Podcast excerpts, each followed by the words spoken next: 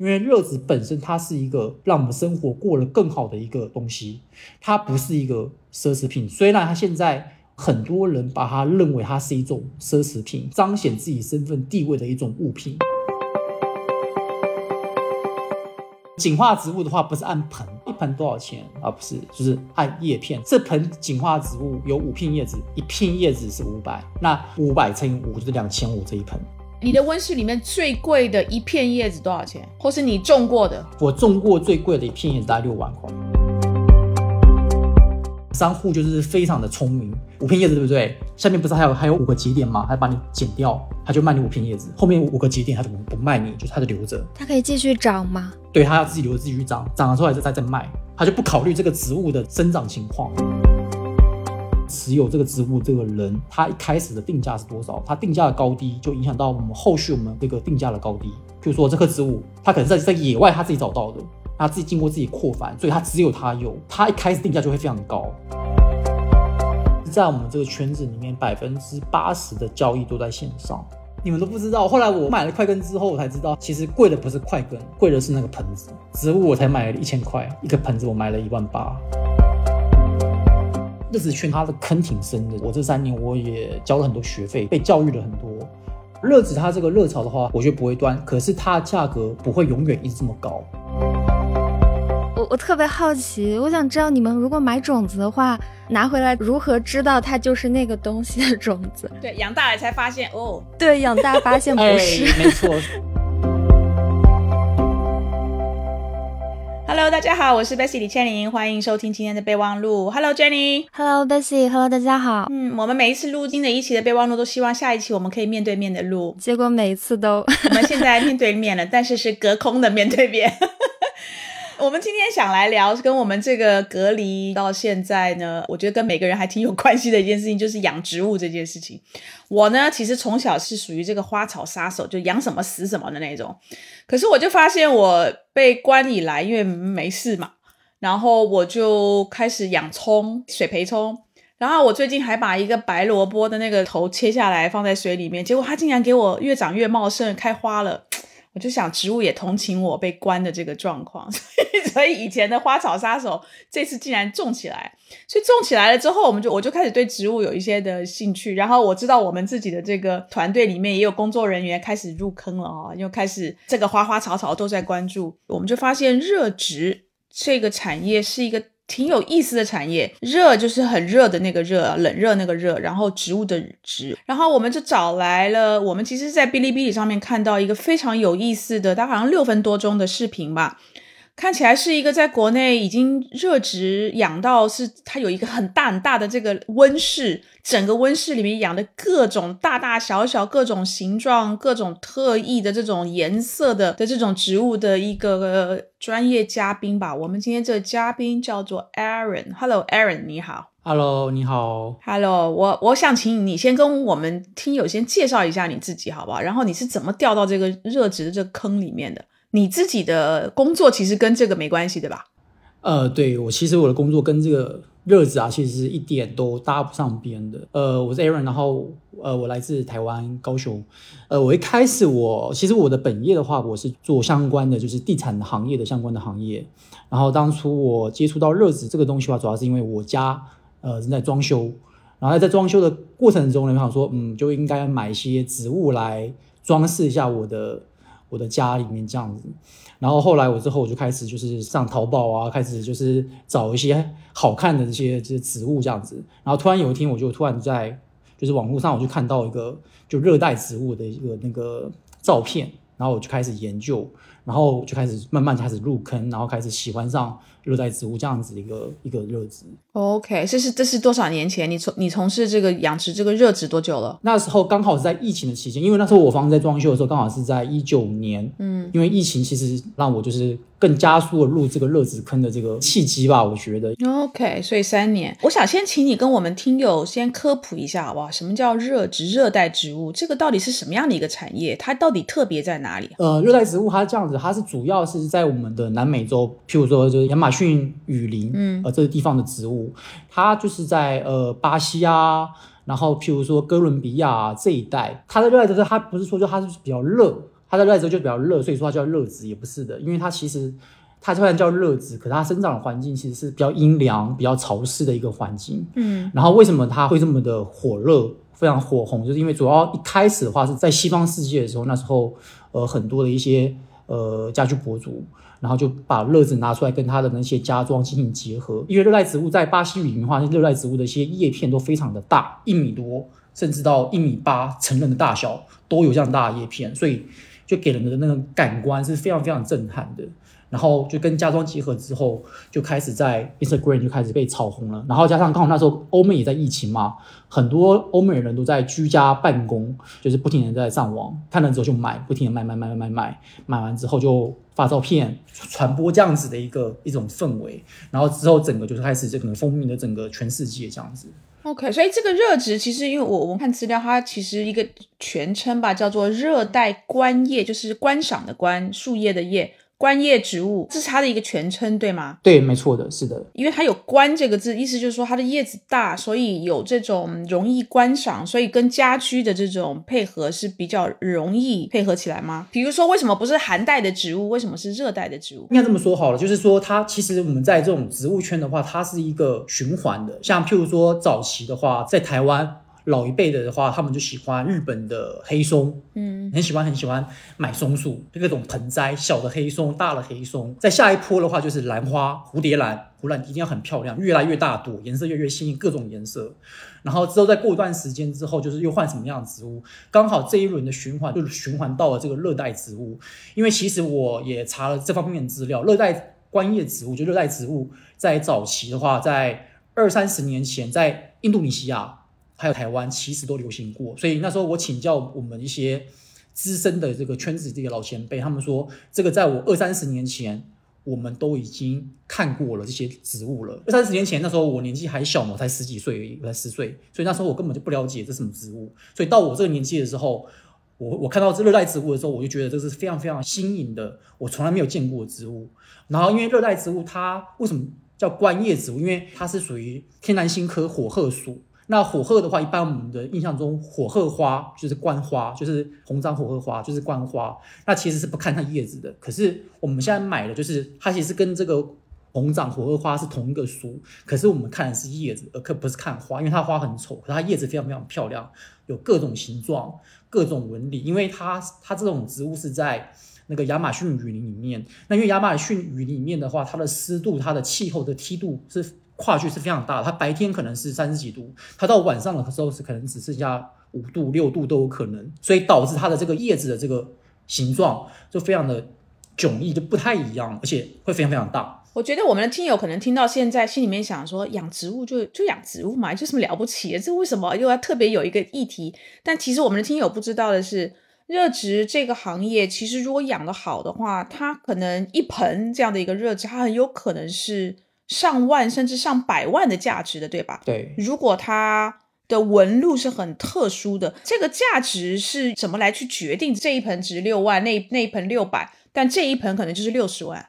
呃，我这么说好了，就是说热带植物它其实有分的，它有分两种，一种就是呃比较稀有的，就可能就是在本身产地就比较稀有、比较稀少的热带植物。它本身取得就比较困难，它可能在很凶险的战区、雨林里面，它其实很充满了很多的凶险，呃，可能一些有些贩毒的一些团伙也在里面贩毒，所以很多地方是你是进不进去的。还有一种就是它里面有很多一些不知名的一些疾病，嗯，你进去也是有风险的，所以说它取得是非常困难的。那这些热带植物的话，就相对来讲就是它的价格就会比较高，因为它取得困难，非常稀少稀缺。还有另外一种。呃，层面来讲的话，就是我们一般讲的，我们叫景化植物。因为植物的话，它会会有景化，景化的话，其实就是像变异，就像我们动物的话，就是我们的白色老虎、白色的狮子，嗯，它就属于就是变异的植物，就会变成黄色、白色、粉红色，或者甚至那个薄荷色、mint 的那种颜色都有。由于它这个植物的它的变异，所以导致它这个植物就非常的稀缺。因为我们都知道，变异的东西是比较稀少的，它突变的，它可能需要。几几百万次分之一的机会，它要成突突变出来一颗，所以它就非常的稀缺。至于价格高或低的话，就有有根据这个植物它的繁殖的难易程度、跟取得的难易程度，还有它是否是变异的，那它的价格就会不太一样。我简单举例，譬如说它不仅是热带植物，它还是变异的，就是有进化的，那它的价格就非常非常的高。甚至很多人就是他就算取得，他也不愿意卖，就是你出再多钱，他都不愿意卖。所以这个锦画，这个锦是锦绣的锦这个字，对吧？对对对对。OK，所以锦画它锦画所呈现出来的，像如果是大就是大片的叶子上面，它的颜色。这是一种景化的呈现，是的，它会变成有绿色、有白色穿插这样在一起，或者有绿色、黄色、绿色、粉红色，还是绿色跟薄荷色，甚至还有可能就是一棵植物里面有绿色、有白色、有黄色。但是这些都是天然，它不是人为的去这些颜色的这种产生，不是人为的。你要让这个植物变异的话。哪怕让动物变异的话，它其实有两种模式，一种就是自然的变异，自然突变，嗯，还有一种的话就是由那个 X 光射线照射种子，让它产生变异，嗯，X 光射线去照射的话，也不一定都会成功，是这样，它是有一定的几率的。OK，我就是看，因为看了你的视频，然后我们要今天录这个节目，我上去查了资料，我才知道。这一类的植物，它叶子上面如果有混在白色，它这是一种叫锦化的现象。我以前都以为那植物养坏了，这个还其实是一个挺稀有的这样的一个现象。对，因为那时候我刚开始养这个锦化植物的时候，很多人看到我说：“哎，你这个植物是不是生病啊？”我说：“嗯，你这样讲好像没有错，因为紧化它其实就是植物的一种病，嗯，像癌症一样的东西。因为植物它需要呃叶绿素来进行光合作用，它变成。”白色之后嘞，白色的部分就无法进行光合作用，所以说一般这类的植物就比较虚弱。这个叶片如果它白色的这个达到百分之百之后，这个植物就完全无法进行光合作用，这个植物最终的结果就是死掉啊。对，那全绿的话，那也就不值钱，因为它就很普通的绿色的一个观叶植物，它就不是特别值钱。那所以说要它这个车植物要值钱的话，它必须要就是譬如说就是大概呃绿色是占百分之六十，然后。这个景化的白色的话占百分之四十，这样的比例，这个植物还算是可以很健康的，就是存活，所以这样子的植物的话的价格就会比较高。所以我的了解啊，就是说这当然这是你的副业，但是你现在住在浙江嘛，啊，住在温州边上的一个地方，所以你是盖了一个非常非常大的温室，然后呢，你从你的就是说进口的这些植物的不同的途径，自己买了这些的植物，然后就放在你的温室里面，你就是不断的去栽培它们，培育它们。然后是有人来跟你买你所栽培的这些热植，你是这样的一个在运营你这个副业吗？严格来讲的话，我个人的定位的话，它也不算我的副业，它其实只是我一个兴趣爱好。我目前为止的话，没有就说想要说以它作为一个。赚钱的一个副业并没有哦，所以你那个整个温室里面就是你自己的兴趣爱好，你盖了这么大的温室，就是养这些植物，让你看起来自己觉得很开心、很舒服。对，因为我本身我从事行业是属于压力比较大的一个行业，那就是进去进去那空间，我觉得哎，这么多植物，我感觉心情非常好。然后我觉得我在里面的话，就是在进行做一些扦插、扩繁动作的时候，我觉得就是哎，我的。心情就很平静，很 chill，就是很放松那种感觉。就说我一颗植物，我把它分了好几盆出来之后，那我多分出来的两三盆，我可以拿出来就是进行就是销售。在我们这个圈内，我们我们俗称叫回血，回血，回血就是哎，就是回血，把这血回掉一点。因为我譬如说，我觉得我买个植物，我买一万块好了，多分了两盆出来之后，那我可能我就一一盆卖五千好了，那我卖两盆就是一万块，那我等于就回血，这颗植物就是我免费得来的。那目前我的心态就这种心态，就是说我希望我买回来植物，经过我的扩繁之后，我可以把我花出去的钱挣回来。那我这棵植物等于我免费得到。我想基本上我们这个圈内的的大部分的人的心态都是这样的心态，也是有纯粹商家，就是他的目的就是很简单，就是买进卖出就赚钱。也是有这样子的一个商户存在。呃，我想问一下，就是热植爱好者或者说是做这个育种的人，你们得到这些植物，因为很多可能中国本身应该是没有这一个种类的嘛。那如果要进口这种植物的话，现在一个常见的一个进口的渠道是什么呢？因为我之前了解到说，像种子和一些呃植物的那种根茎嘛。就很多国家是有那个类似像育种法一样的，就是好像并不是都可以这样随意买卖。那像热植这一块有这个规定吗？那你们如果要买进来的话，要怎么去买呢？在国外的一些繁育家，他可能在野外取得了这些植物，然后经过他的这个扩繁之后，他有一些种子就出来了。那种子出来之后，我们是跟他买种子，或买一些种子长出来的一些小苗，就育苗这种小苗。因为其实这些植物的话都是野生的。然后经过我们人类扩繁之后，它变成就是人工的。我们建议我们的圈内的一些植友的话，都要买这些人工的，不要去买野生的那种野采下来的，因为它对整个亚马逊雨林的整个这个生态的这个破坏是非常大，因为大家都去砍。盗采去砍砍砍砍砍完之后，亚马逊雨林这些植物就慢慢会绝种、会绝迹，所以这个我们是非常不提倡的。像我们就提倡的就是说，哎，就是还是以购买这个扩繁的。那你刚刚讲的是说，你这育种法的话，在呃脸书啊、Instagram，我们都会跟国外的一些农场的一些场主就是会联系，呃，譬如说在美国的迈阿密啊，还是在哥伦比亚的一些国家的一些就合法的农场，我们进行采购一些热带植物。或者是跟日本农场采购一些热带植物，那回来的话，我们也是经过一些正规的报关。据我所知道的话，有两种嘛，一种我们叫灰关，那灰关的话就属于一些非法的渠道进到我们国内；那一种的话就是属于正规报关，有做检疫证书，然后我们国内有就开什么，就是那个进口的证明，然后正规的报关进来，经过检疫之后，然后瞌睡。课完税之后，就等于就是一个合法的一个植物。我我特别好奇，我想知道你们如果买种子的话，拿回来如何知道它就是那个东西的种子？对，养大了才发现哦。对，养大发现不是。没 错，所以说非常重要，就是说，就是你在跟国外的农场主联系的时候呢，第一个，他的信誉非常重要，他必须要有知名度，他有信誉的。然后第二点的话嘞，就是你没有钱，你买种子；有钱的话，你就买小苗。大家能看出来，它是不是我要的东西了？那确实有时候真的是。预算有限，那就哎，不好意思，就买个种子这样子。然后我刚才想要问关于那个非法的那个渠道啊，对我们这里的环境有一个比较潜在危害的地方，就是说它的植物你不晓得它的这个植物是带了什么东西，它如果没有经过检疫进到了国内的环境，那在养的这个过程当中，这个植物它很有可能是也许带了一些小的昆虫呢在里面，不晓得这个昆虫很有可能是。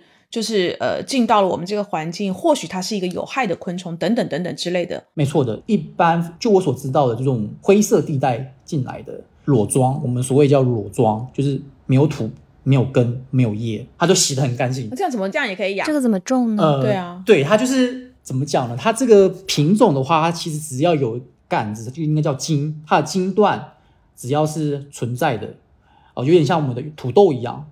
我不知道各位有没有养过土豆啊？就像我的白萝卜，你的白萝卜，哎，也是一样。你不是把白萝卜切掉了吗？我把白萝卜的头切下来放在水里，它就长起来，是这个意思吗？哎，其实没错，就这个意思。哦，哎呀，那他你就想象，它就其实它它是不能吃的白萝卜，然后他把它洗的很干净了，然后没有根也没有叶，它就进来。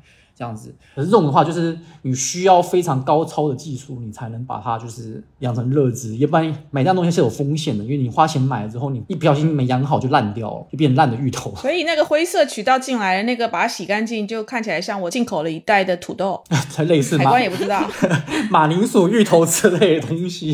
哎，那我想问一下，合法的渠道像这一类的，这关税是多少？它除了关税，还有检疫的这些的夯不啷当的费用加总在一起。因为我是委托，这是正规的报关。公司，然后关税的话，他好像跟我说要十一个点，检疫费用的话是另算。那检疫费用的话是根据你的颗数，一颗多少钱跟你算，是这样子。然后你要付两笔，一笔是我们这边要开的这个进口证明，我们先开进口证明，然后国外才能去出检疫证明。我拿着进口证明给到国外的农场，那农场的话就会根据我的进口证明去填单号，然后去去进行检疫，根据我们国内的一些要求。相关的规定去进行检疫检查，就检查有没有害虫啊，有没有什么一些病菌啊，什么东西的，然后弄好之后，它就会封箱，就直接就寄过来，然后到国内之后，海关就会开箱检查，核对数量，核对品种是否一致，一致就放行。嗯哼，因为大现在大部分的这些热植是从热带雨林。进口到，比如说到我们这里来，你的状况是因为你有一个控制的环境，你有一个温室去养殖它们。对。但是，比如说今天你你你把它分株出来了，然后比如说我跟你买了一株，但是我家的环境并不是这样一个很适合的控制的环境。对。那我买回来了之后，很有可能就会养死了，对吧？因为环境的温度啊等等。呃，所有的植物跟人都一样，就是它是有一个适应环境的过程。譬如说，我台湾小时候在台湾，我在东莞长大，然后那时候我刚刚东莞的时候，我觉得东莞好冷哦，其实才十五度而已，其实不冷。那可是过段时间之后，我就发现，哎，东莞其实不冷。我去了美国读书之后，它没零下二十度，我觉得啊，怎么这么冷啊？然后后来过段时间之后，我就习惯二十度这个天气了。所以说，植物它跟我们人类一样，它是有一个适应的过程。它这个环境，譬如说是九十度，要譬如说它湿度需要百分之九十，它才能生活的非常快乐。可能到我这环境之后，会逐渐逐渐的就会调低它的湿度，让它会逐渐逐渐适应一般人的环境空间的湿度，让它有个适应的过程，我们叫驯化，就会有驯化的过程。驯化完之后嘞，你拿回去养的时候嘞，虽然你的环境啊，你没有专业的设备，没有这样的环境可以像我一样能把它养的这么的好，可是起码它不会死掉。它只是说没这么漂亮而已，就是譬如说我养的话，我可以把叶叶子养到一米，很长很长，很大很大。你养大概就只有二十公分。我们我很多的一些植友，就是刚入坑的一些植友，就会请教我啊，你为什么养这么好啊，什么样的？然后我该怎么把我的植物养好养漂亮？因为他是买过去了，比如说一盆几千块他买去啊，其实大家都觉得这是。新血的嘛，自己血汗钱买了植物，这植物想要把它养好，他们就会不停请教我。所以很多大部分的人，他既然想要买这个热带植物，他心里就已经做好准备，就是要购买一些设备，能尽量让这些植物能长得比较好。因为热带植物其实不便宜，一盆都两三千块，现在好的一盆就是四五百、五六百、一千块，那还是挺贵的啊，是不是？花鸟市场一盆才五十块，还是十块钱而已。所以说，大家还是会。会认真的去照顾它啦，不会能把自己钱当做在开玩笑。所以现在你说价钱下来了，是因为养的人多了，所以你们这个圈你觉得是人越来越多起来？我这样举例，譬如说我三年前我买了一款帝王花烛，很漂亮，它可以长得很大，可以长到一米的大，很大的一个叶片，纹路非常的美丽。那时候我买的话就是很小，然后甚至没有叶子，回来就破破烂烂的。我买了将近三千块人民币一盆，现在三年之后。就是经过我们国内的，就是乐子的玩家，我觉得我们我们我们中国人真的很厉害。就是说什么，我们种蔬菜啊，种植物啊，超强，这老外根本比不上。我们扩繁速度超级快，就是一下子就把扩繁出去了。所以，呃，扩繁完之后，就是这样变成就是数量多了。多了之后嘞，那这个东西自然而然就是会供需法则嘛。供给端增加了，需求端没有增加的话，还是说增加速度跟不上供给端的话，它价格自然而然就会下滑。我三年前买三千，现在只剩下五六百吧，七八百。我很好奇，就是也是定价的这个问题。像刚刚其实前面你们聊到说，景化植物它的价格会比较高。但是景化也有各种各样的景化嘛？你的意思是说有失败的景化，有成功的景化，是这个意思？我的意思是说，就是我很希望有个人告诉我一个标准的体系，他告诉我说，哎，这这个这个图案它就值这么多钱，就它应该有一套特别特别标准化流程体系，就在我的理解里这样子。然后包括供需这一块，我也想知道，就虽然说像它有生长周期，那可能过段时间它价格会因为它的供应量上涨，然后就下降了嘛？那我如果我是个普通消费者，或者是我是想了解。这个行业的话，我要从哪里知道说这个东西它未来可能会降价呢？就有这么一套类似这种体系流程的说法吗？就是是非常好问题，因为我也遇到很多植友在问我这个这个你你刚刚提这个问题。那锦花植物的话，因为它的这个锦的这个种类是非常的多样性的。呃，一般的话，我们希望就我刚刚讲，我们希望这锦花是这个比例。大概就是六十比四十，绿色是六十，白色还是各种锦化颜色，大概四十的左右，或者是五十五、四十五、五十五十，其实就开始有点危险了。所以我们一般就希望是控制在六十到四十左右。然后第二个就是它这个植物的这稀有性，它这植物的稀有程度越高，然后它还带进化的话，它的价格就越高。然后第三个就是它的繁殖程度，它长得快还长得慢？如果它长得很快，它的价格可能不会这么的。稳的可以在这个这个位置，它可能过段时间经过扩繁之后，它价格就开始想往下滑。然后它是个有价值植物之后，开始要定价了。它到底值一千，还是值两千，还是值五千，还是值一万？一般是这样子。我们在国外的时候，譬如说我们在买的这个植物的时候，国外其实已经帮我们定价定好了。那国外它有它自己的定价体系，也是根据我这些体系来来定价。还有重要一点是什么？这个持有人，就是最早国外持有这个植物这个人。它一开始的定价是多少？它定价的高低就影响到我们后续我们这个定价的高低。比如说这棵植物，它找到的，它可能在在野外，它自己找到的，它自己经过自己扩繁，所以它只有它有。呃，它一开始定价就会非常高。那很高了之后呢，等于它就开始卖，就是譬如说它卖了一棵是，譬如说举一下卖卖五万好了，它卖给 A 卖了五万，那 A 买到五万之后呢，他肯定想卖要回血。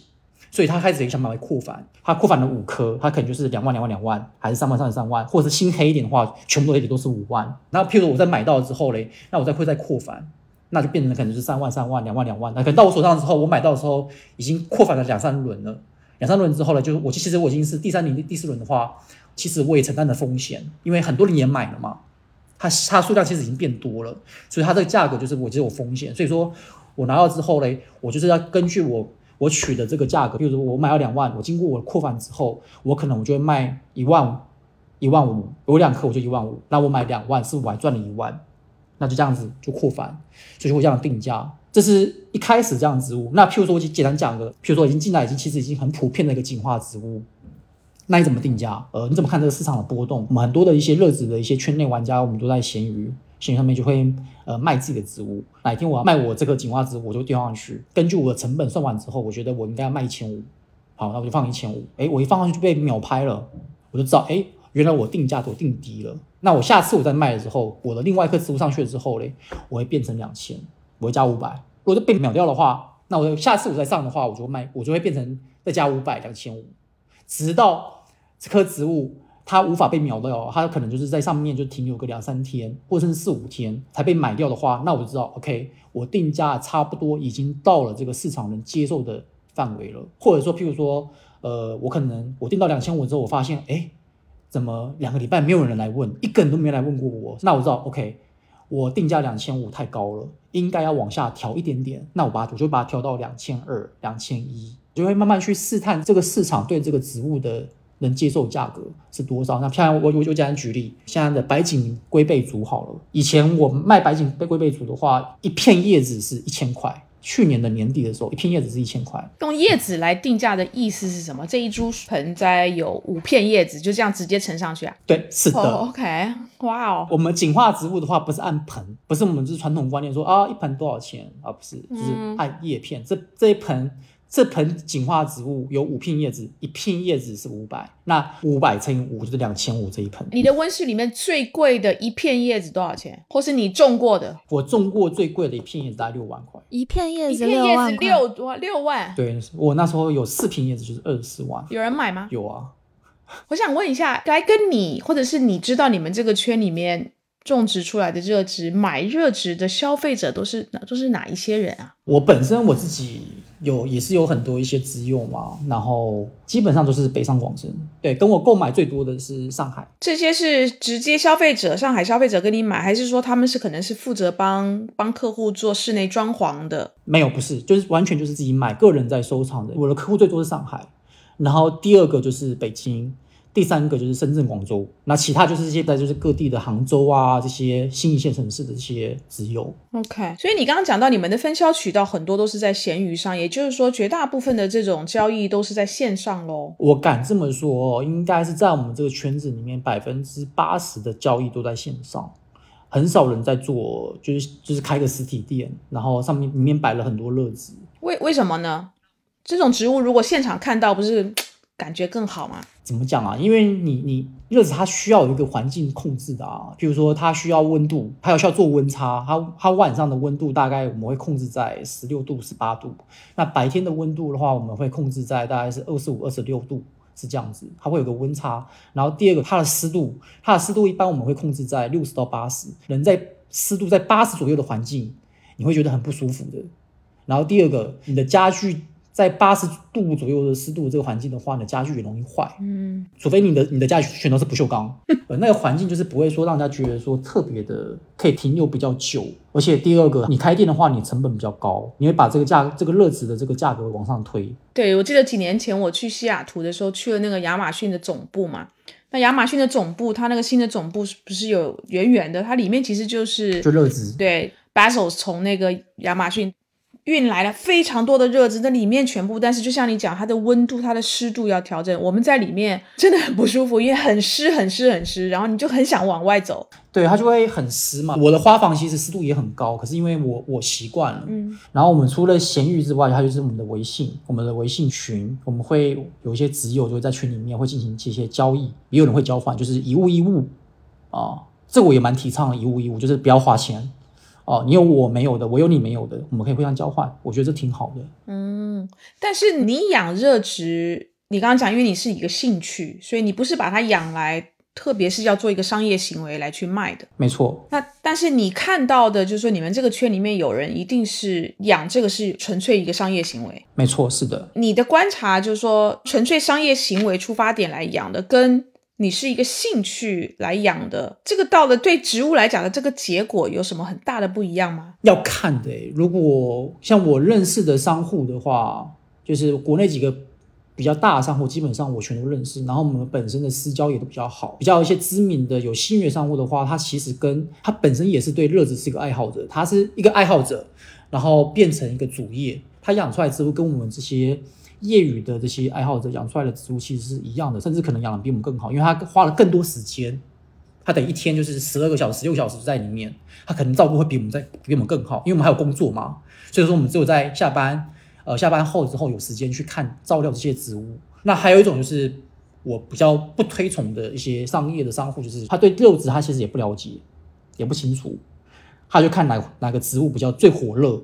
他就进场大量买，买完之后嘞，就是开始分租，他也不考虑这个植物到底活得好不好，就分租。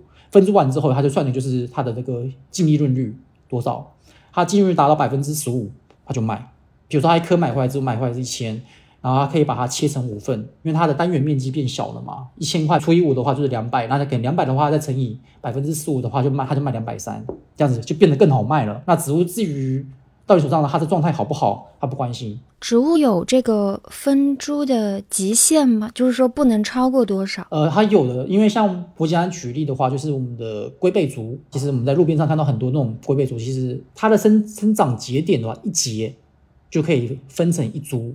譬如说你买了一盆植物，一盆植物里面呢，可能它是它有五片叶子，它有十个生长点，它的极限的分株就是十株。可是我买的话，我只买五片叶子的钱。因为我是买叶子的嘛，所以说我花了五片的钱到十节，那我就可以把它分成十盆，那你就稀释掉你的成本了。有些商户就是非常的聪明，他就五片叶子对不对？下面不是还有还有五个节点吗？他把你剪掉，他就卖你五片叶子，后面五个节点他就不卖你，就他就留着留着自己。他可以继续长吗？对他要自己留着自己去长，长了出来再再再卖，他就不考虑这个植物的生长情况。很多根系，如果把这样一刀剪下去之后嘞，虽然你买回去五片叶子，因为它根系不茂盛，这些叶子很快就变得会黄掉、会凋谢，等于你这个钱就白花了。怎么讲？它的坑挺深的，就是我在里面，其实我我这三年我也交了很多学费，在里面就是被教育了很多。那现在我们就创建了很多微信群，然后网络上就会不停的交流，前人走过的弯路啊。不要再走过了，不要再浪费这些钱。那我们希望是说，越来越多的人加入到我们这个乐子圈，不要被一些不良的一些商家影响，然后就是让他整个心情变坏，觉得啊，这个乐子圈怎么这样这么乱啊？就是坑我这样子，太坑爹了这样子。就是我不希望给就是新来的这些这些这些子友啊，有这样子的一些想法。百分之十五的净利润率在这个行业里面算是高的吗？呃，十五实话是我我我举例哦，是我举例是十五，我后来我才了解，哦，原来我之前被别人赚这么多钱。一棵植物的话，可能在国外卖个三十美金、二十美金，可是到国内的话，到我手上的话，我都买到两三千块人民币。那中间的话，它可能加了很多环节，譬如说运费啊、报关费啊什么东西的，加加之后，然后我觉得将近百分之百利润，它卖一颗赚一颗，早期利润率是非常高的。然后现在因为它整个这个市场就比较透明了，因为早期的话，因为这个市场很小，然后这些商人他利用了一些资讯不对称，所以他们就赚了很多很多的钱。因为我们根本就不知道那去哪里买的，这植物对我来讲是很新奇的，不管他喊多少钱我都买。那现在因为整个资讯都比较发达，既然这个圈子人多了，然后就不停在科普，因为很多人就是在国外说这个价格大概多少。是怎么样的价格？那国内人慢慢也清楚，原来这个价格不应该这么贵，然后现在价格就慢慢慢慢就恢复到正常合理价格。我觉得这个也是非常好的一个一个生态链。我觉得就不应该把这个价格弄这么高，阻碍了很多想对热子圈感兴趣的人啊。因为看到这价格之后不敢买，因为热子本身它是一个让我们生活过得更好的一个东西，它不是一个奢侈品。虽然它现在。我们圈子里面很多人把它认为它是一种奢侈品，它是一种觉得可以彰显自己身份地位的一种物品。有些人的的心态是这种心态。那我想问的就是说，新入坑的植友嘛，啊，植物的植植友，对植友。那因为他们没有专业的环境，像你的温室这样，所以他买了一盆植物回到家了之后，他肯定可能会买一些周边的商品。嗯，确保它这个植物要还能够继续的很茂盛的长，所以这个周边的东西其实还蛮可观的，对不对？买起来的话，嗯，没错的，就是呃，我们乐子圈的话，它其实出了很多一些周边的一些产品。我简单举一下，譬如说，有些人做了一些呃冰箱贴，乐子的冰箱贴，其实很漂亮，很可爱。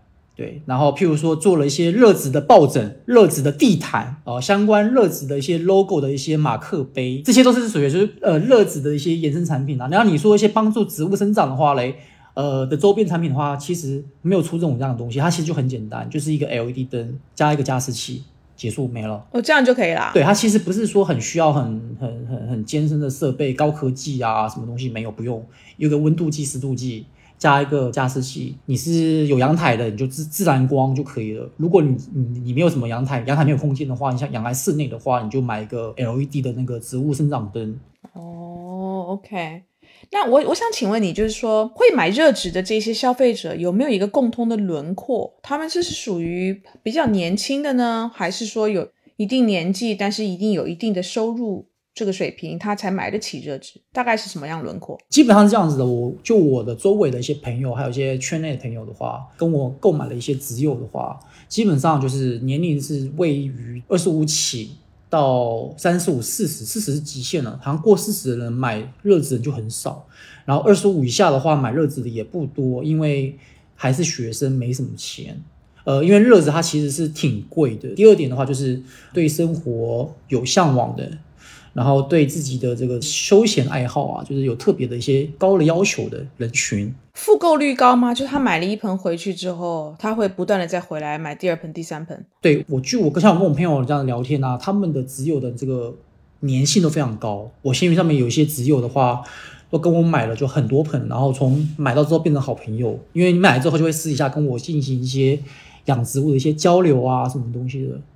他会上瘾的，会上瘾哦。对我看的 Instagram 上面有非常多的那些照片，就是 他买那个热纸已经已经到他的 家里面，比如说他的沙发旁边都是植物，就是感觉你好像是坐在那个雨林里面。对对，很多人是向往这种感觉。像譬如说，呃，我有我有些一些什么一些挚友啊，他们就是在一个把家里的一个空间。然后用一些架子，然后把它布置成像你刚刚说像一个雨林的空间，然后他就摆了一张椅子，摆了一张小桌子，闲暇没事的时候坐在那边就是喝喝茶，然后看着书，摆拍一下发发朋友圈这样子，对秀一下。我觉得摆拍的这个作用比较大。我我觉得基本上不应该放小桌子，而是应该放一一个帐篷在那边，感觉像是在露营的那种感觉。对对对对对，就是其实是蛮蛮好看的，就是整个拍到出来的效果挺好的，蛮好的，我觉得。今天如果我们也想买热热植到家里来，我根本就不需要有任何，比如说之前养过植物的任何经验，对吧？像我们这种是属于花草杀手，所以我 很担心我买来了之后就会给我养死了，会不会？呃，会的，也是会养死掉啦。就是你不小心，就是你不认真养，还是植物还是会死掉。谢谢谢谢你这么鼓励我，就不要碰就对了。说真的，如果你你植物，你肯定是你需要花点心思去。去养的啊！如果你没有认认真去养的话，你就其实你就养个模型嘛，塑料花就可以了。要怎么照顾它呢？你刚刚说要用心，什么意思呢？第一个你要先知道它的习性是什么，它属于需要很多阳光的，还是不需要太多阳光的？它的浇水的频率是多少？它喜欢潮湿的环境，还是就是见干见湿的环境？然后第三个，它是喜欢什么样的土壤介质？它喜欢疏水性好一点的，还是喜欢就保水一点的？所以你在你在买这个植物之前，你要你大概要先做好研究，然后做好研究之后嘞，再去买。那买了之后就要慎选商家，那就是买一个就是好一点的啦。就是你买了之后不要说就对你就是不理不睬的，就是起码就是你还要教你怎么养。进这个热子圈的话，我我都是建议他先买一些好养的，单价不要太高的，然后先从一些比较基础的一些好照顾的热子先入手。然后先练手，然后练好了之后嘞，再逐渐逐渐买一些比较高单价的一些热子，是这样子的。当然有些土豪就就是反正我觉得最贵的一步到底，那就我就就无所谓嘛。哪些是好养的，就是特别好入门，很适合新手的，有推荐吗？对对对对，我们这种花草杀手要了解什么好养的是什么？看你喜欢哪种观叶植物，譬如说像海芋类的话，我是不建议你养。第一个容易长虫，然后第二个它容易烂。然后像我一般我建议好养的话，就养一些水晶花烛，很容易活。它是绿色的，它有斑叶的啦，它也有锦化的，可是它大部分都绿色比较多，你就买绿色的，或者是克莱恩花烛。克莱恩花烛它是经过我们人类长期的繁育，它已经被我们驯化了很久了。所以说这种植物的话，它对湿度也不敏感，不一定要高湿度，正常的那个室内湿度就可以让它长得很好。哦，就是克莱恩花烛，我觉得就很好养。盆也就五十块、三十块这样子，一盆小小的一盆，很可爱。热植有退货率吗？有退货这件事情吗？有，所以这个这个圈子比较乱的地方，就是这个行业没有个标准。我举例，比如说我卖一棵植物出去，比如说我我人在浙江，他在北京，那我我植物是要打包，打包完之后，然后寄过去，寄过去之后嘞，他开箱，首先第一个关卡就是经过我们这个暴力运输之后。这个植物到那边是不是叶子断掉啊？怎么样？是不是还是完整的一棵植物？是第一个考验点。好，那经过我们很用心的包装之后，到那边之后，好是个完整的植物。然后第二个就是什么？它这个叶片有没有擦伤？因为我们是卖叶片的，这个叶片如果因为运输过程中进行擦伤，到时候这个叶片可能就没那么漂亮。那买家收到的时候，他心情就会有落差，纠纷就出来。一般我们就会在买之前，我们都会先讲讲清楚，就是譬如说运输过程中造成的植物损伤。那这个我们就不负责了，因为是确实我只要技术之后我就不能控制。有些还有什么情况？譬如说他收到之后，他发现这个植物它的根是烂掉的，因为是有可能。譬如说，尤其是在夏天六七月份买植物，其实我六七七月份的话，我们是不建议他们买植物的，因为你的植物在一个箱子里面闷着，然后温度又高，然后这个植物的根就在里面就这么三三两三天就烂掉了。他收到的时候就是烂掉，烂掉之后对这植物就有伤害就。状态状态就不是很好，可能叶片就软趴趴的，就是这个时候就会他们就会提出就想要退货。所以物流的过程当中，对植物的保护是非常重要。那我就很好奇，因为。你的植物也是从比如说南美那边运进来，对，所以应该也会碰到同样的问题，就是你跟他买的，你认为是应该是这样，但他在运输这个过程，尤其他们是用什么空运还是海运？空运，它也会面临到包装跟温度、湿度的问题。对，那你在分流，就是当你要卖的时候，你卖给消费者，你在这边的包材、包装的这个也是一个很大的挑战。对，就是譬如说我在国外我买回来之后嘞，一般这样子植物我们不会直接就卖给我们的朋友，不会。我们当我们收到这个植物的时候呢，一般状态都非常的糟糕，然后我们也是无法对国外的这些厂家进行求偿，没办法，因为他们就是嗯呃买卖的时候就讲的非常清楚，货物寄出之后就他们就不负责了，运输过程中造成任何损害，他们一律不负责。如果植物死掉了。就是我们自己要认，就是我们的成本。譬如我买了一百颗，可能实际上到我手上的话，只有九十颗是存活的。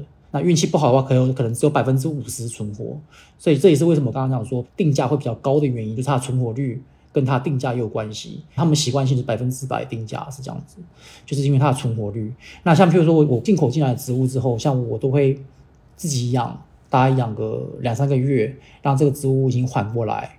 然后已经长了新叶，很漂亮新叶长出来之后，然后这植物状态也比较稳定了之后，我们才进行把它就是这个销售。OK，你觉得热植这件事情在我们国内是从国外红火过来的，火到国内里面，还是说它是一个原生的？就它就有一撮人就觉得植物在办公环境也好，或者是居家环境也好，是一个非常赏心悦目的事情。所以呢，开始去买植物等等。呃，我这么说好，那时候我在一九年的时候，我在我刚开始进这个热植坑的时候，其实我们国内已经有很多一些 OG 了在里面了，就是热植圈有些 OG，他们其实已经玩热植，已经玩了挺久的了。然后我们其实那时候我们进来之后，我们也是跟这些元老级的这些乐子的前辈啊进行就是交流学习，因为现在这个年代就是资讯媒体就是非常发达，国内的人有看到国外的一些这个流行，然后或许是这样子，那也有可能。本身就是这个流行，就是到点了，它就是要流行了，所以我们国内人也也跟着就喜欢了。热子是一个世界性的一个一个一个流行，它不是某个地区。欧洲的朋友，德国、意大利、瑞典、瑞士，然后南南亚的、东南亚的，然后日本的、韩国的，全部都在流行热子。可能只有巴西不流行吧，因为就是他家那边的野草嘛，这样子。但是，比如说国外的居家的环境，光是那个空间的大小，跟我们在国内的居住的空间大小是有挺大的差别的。像比如说国外，它的居住空间平均来讲稍微大一点，所以你今天去养一个比较大宗的这个一个大株的植物在那边，它不会很突兀，对吧？客厅也很大啦，或者是如果你今天是一个独门独院的房子的话。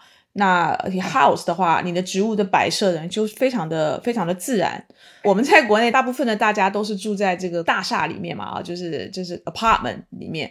那那个 apartment 的空间也不是很大的时候，你突然间养一根很大棵的植物在那个地方，不觉得很突兀吗？呃，我这么说哈，因为可能刚刚我误导，就是说乐子可以长很大，所以说你感觉就是它就是很大，没有，你买的时候就只有只有十几公分，你要把它养到很大，你需要花很多时间。我把我一颗乐子。从十五公分养到将近一米，我花了将近一年多的时间。前提是你还必须要在比较专业的环境，你才有可能把它养大。如果你在你的环境，如果你有控制的非常适当的话，可能就是永远都二十公分。哦，对，所以你不用你不用担心它占了你太多空间，因为它就它就是二十公分。你的意思说不会养死，但是它就是在某一个高度就停在那个地方了，是这个意思？OK，明白。我的很多挚友是北上广深的，我相信我的挚友不可能每个都是住别墅吧，所以很多人也住在大厦里面嘛，会准备一个柜子，IKEA 那种柜子，玻璃柜，然后里面就是放台加湿器或者是放盆水，然后把热子全部都放到柜子里面去，然后里面就自己改装 DIY 改装，里面加了一些 LED 灯。然后把植物全部都放到玻璃的柜子里面去，这样子嘞，这个柜子里面的湿度就能保持很高，植物能长得很开心。第二个，我家的湿度不会受到影响，我又可以隔着这透明的这个玻璃柜，我能观察到这个漂亮的这个乐子在里面，就是他就觉得很开心，他就就其实就占了一个他的一个柜子的空间而已。原来在亚马逊雨林的植物被现在被养在柜子里面，而且享受的是 LED 的人造光，而不是 而不是自然的阳光。被我们人工驯养起来。你觉得就是说这个热值还能够火多久啊？热值它这个热潮的话，它不会断，我觉得不会断。可是它的价格它不会永远一直这么高。一九年的时候是热值全部都很贵，二零年的时候嘞，譬如说是在景化植物很贵，二一年的时候是是蔓绿绒加一些海芋类很贵，然后到二二年之后嘞。又回到我们这个就是黑色系花族，就是有些花族的话，它叶子特别特别的黑，就很好看。然后又回到黑色系花族，它是有一个摘口有一个循环的。我们是热植圈的人，就永远都会想要去发掘新的产品。目前我们市面上看到的热植，只是在热植的这个天然星科里面这个种品种里面啊，只是一个非常非常少的部分的一个品种而已。因为我们这个天然星科，它这个品种是非常非常巨大的基因库，很大很大的基基因库。我们目前只看到一点点而已。第二点，现在我们目前乐子圈最夯的议题就是玩胶种，胶种就杂交。胶种，OK，我们会把这个植物跟这个植物杂交，杂交了之后，它会出现新的长相的植物啊。譬如说，这个品种的进化植物，我跟另外一种品种的进化植物，我们进行杂交，杂交出来之后就出现一个全新的一个进化植物，把它繁育出来之后嘞，它又是一个全新的品种，全新的品种这怎么样？它又可以卖高单价，大家没有，只有你有。每一个植物都可以这样进行杂交吗？呃还是它有一些特别？有特别的，因为你要去尝试，因为有些有些植物的话，它是有天然的这个屏障，它有些物种跟有些物种它能杂交的，杂交出来之后，诶，新的这个物种它是不能繁育的，它不能授粉的，就是变成新的物种。还有一种的话，就是不管你怎么杂交都不会成功，它有一个自然的屏障。可是这个屏障的话嘞，你要去试，你才知道它能不能成。现在好像又开始流行一个叫块茎类植物，是吗？而且感觉好像是日本那边有些潮人，就是比较有名的人，然后又带动了一些明星去养这个植物。块茎类不就是我们的白萝卜？不是不是，是块根块根类，不是块茎类。哦块根类植物块根植物这个我也有买，我是在去年开始买的。说实在，我也是比较虚荣的人啊，就是我看到就是日本的那个木村拓哉啊，我们这个这个林俊杰啊，啊周杰伦啊，他们都有在玩，然后我也跟着去买了。它严格来讲，它是我们就是仙人掌啊，多肉，它是多肉植物的一种。嗯所以说我们植物的这种流行的话是就是永远不会停止的。多肉不是其实已经已经有段时间不是很也很红吗？后来现在不是因为经过主培之后，整个价格就是一落千丈。快根的话，我觉得现在目前一些比较年轻的二十几岁的这个年龄层就稍微低一点点，就二十几岁的、三十几岁都有在玩。快根圈的话，在国内还是比较小，没有没有那么像热圈这么大。热子哎，它扩繁比较简单，我可能就是一个月我可以切，还是两个月我就可以切了。那快根植物的话，你呃不太能扩繁，就它一盆买回来，它就一盆这样子，你卖也是这盆把它卖掉，不太能切，因为切就不好看了。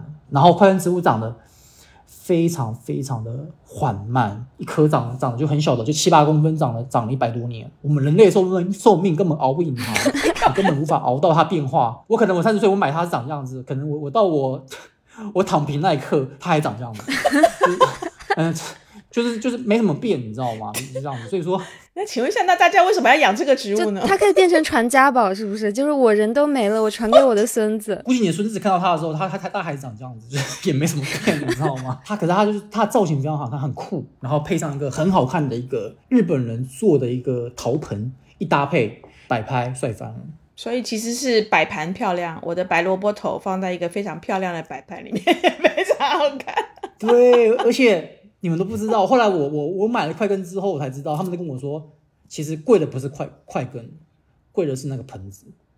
有的盆子炒作的非常夸张，一个盆子哦，藤原浩也在养快根，他做了很多快根的周边标签、铲子、陶盆，他都做了一系列的，甚至他的推车什么的，全都做。手套种植快根的时候会有一个那个地垫，他也全都做了，就一系列藤原浩快根系列的产品。就二一年的冬天的时候，二月份吧，还是十一月？十一月份那时候，二月份的时候，他的那个快根盆。那时候炒到一个盆子到一万八两万，植物我才买了一千块啊，一个盆子我买了一万八。你知道吗？这就是我很想问的一件事。喜欢植物的人或者这种植物系的人，在我心里是非常的很 peace 的这样一个群体，就会给我这种感觉。日语里面会讲有植物系，然后呃有草食系之类这种感觉，然后也有肉食系。那喜欢植物的人，在我心里他们是不会去。就是会去喜欢那种非常潮流，就是去赶热潮，在我心里是这样子的。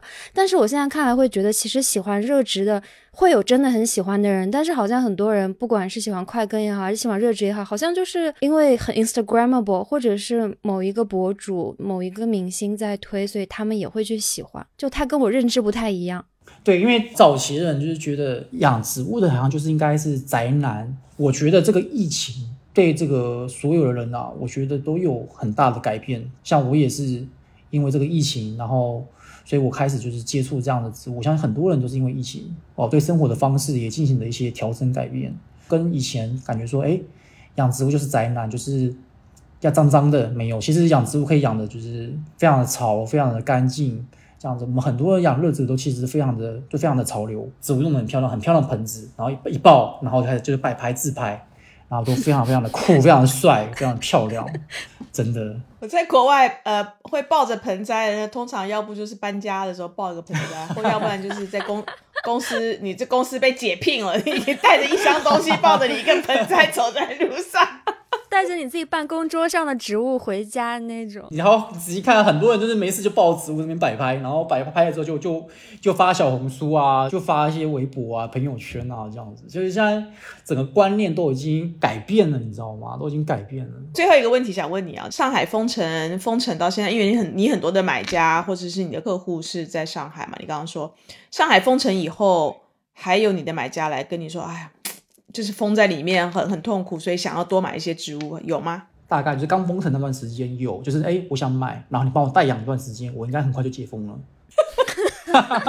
解封之后寄给我，然后封到后面现在这个阶段的时候嘞，他们已经生无可恋，买什么植物啊？每天都在就是蛮多都在抢抢菜。我们也是买植物啊，只不过是买买来吃的植物。对他们现在每天的心思就是就是每天我都要抢菜这样子，所以说。